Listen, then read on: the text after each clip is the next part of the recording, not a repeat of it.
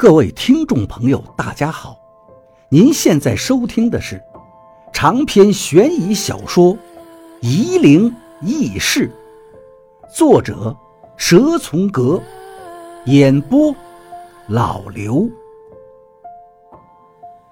第二百八十五章：为什么有时到了就要去休息？我还是忍不住问了一声。有时一到。你就知道了，金仲冷冷地说道：“七眼泉的小学本来就只有两三间教室，现在两间留给这些男客，一间给了女客。不来这里，我还真是不知道。这世上有本事的女道士还真不少。”宇文发臣正指派几个妇女安排女道士的床褥，董玲也和他们一起。我和金仲安排在男客这边，看着教室里面用课桌拼凑了很多临时的床铺，我就知道宇文发臣是做了准备的。可是来的人数已经超出了他的预料，现在已经住了一大半了，还有很多人应该是明天才到。看样子，明天来的人要安排住到农户家中了。床铺上面都用红色的纸条写着门派。有的上面已经有道士在打坐，有的是空着的。四五个道士坐在一起轻谈道德，看着仙风道骨一般；也有两三个在一起呼三喝四的谈天论地讲交情，跟江湖豪杰似的。他们无一例外都不理会我跟金仲。金仲翻着白眼儿，也不搭理这些道家的同门。我留意看了看床铺上贴的红色条子，有崂山派、武当派、青城派、九华山、白云观等，这些大门派都靠门近一些，往里面走就是鹤山派、随山派、玉山派、虞山派等示威的门派了。靠着墙壁偏僻的地方，有的门派我连听都没听说过，比如南极道。这个床上坐了一个人，样貌清徐的一个老年人，银白的头发，却是一件花衬衫，布料考究的夹克，穿着非常的时髦，完全像个游客模样。他正拿个 DV 在拍摄，我走进了他的镜头，他还对着我微笑。我问他这个门派是什么地方来的，老头说是从马来西亚来的。我一听，扑哧笑了。看来还真是个游客，来七眼泉凑热闹的。当我看到望德厚的时候，就笑不出来了。望德厚正在床边坐着喝茶，看见我了，连忙打招呼：“小徐，过来来，来喝喝我们望家坪刚出的新茶。”我不喜欢喝茶，便坐下来和他聊天。金仲不善交际，径直走到最偏僻的角落。那里是鬼道的床铺，靠着窗户，我心里略微有点不快。宇文发沉表面对我们很热情，可是从床铺的排相就看出来，鬼道在他心中的地位。妈的，把靠窗的位置留给我们。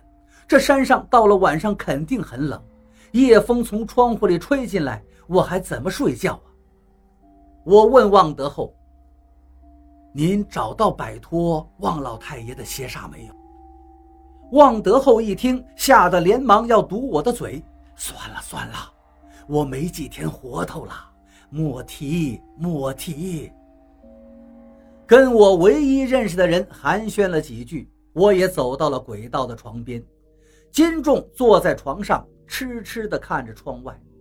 现在已经是傍晚，天色蒙蒙黑，我正在想着。不晓得风宝山的罗师傅来了没有？忽然，我眼前一暗，什么都看不见。屋里所有的人都静了声，无声无息地开始休息。天黑了，金仲说道：“有时到了。”就那么不到一秒钟的时间，四周的环境就跟剪切后的电影一样，场景完全变了。我眼睛看不到四周，但是我知道他们都睡了。他们哪能睡得这么快呢？刚才都还热热闹闹的，而且这天色也是，天边的夕阳目光如同灯泡被人拉灭了一样，一点光线都没了。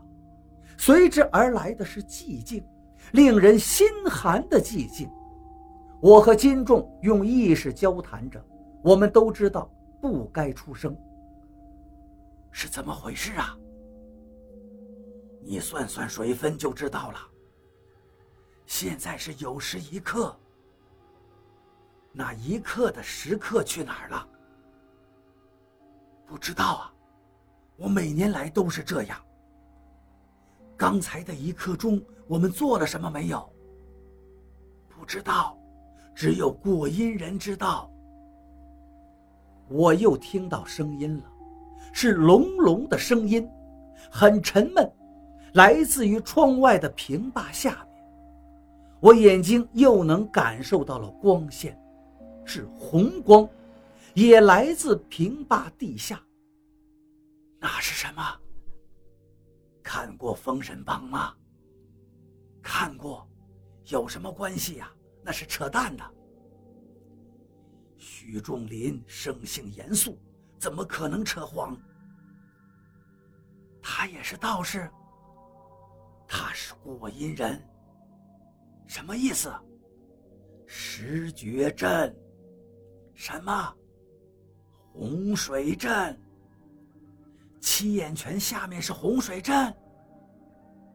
知道为什么我们鬼道不受待见吗？跟这洪水阵有关？我们是截教。我不再问了。道教最初分为阐截两派。封神榜后，截教被阐教规划了。世上所有的道教门派不再有阐截之分，同属阐教的分支。鬼道一直游离于道教之外，原来是这个原因。怪不得鬼道不承认自己是道教。九二年，我继续用意识跟金仲交谈。赵先生就是因为这个原因。得不到道教的认可，所以做了个有实无名的过阴人。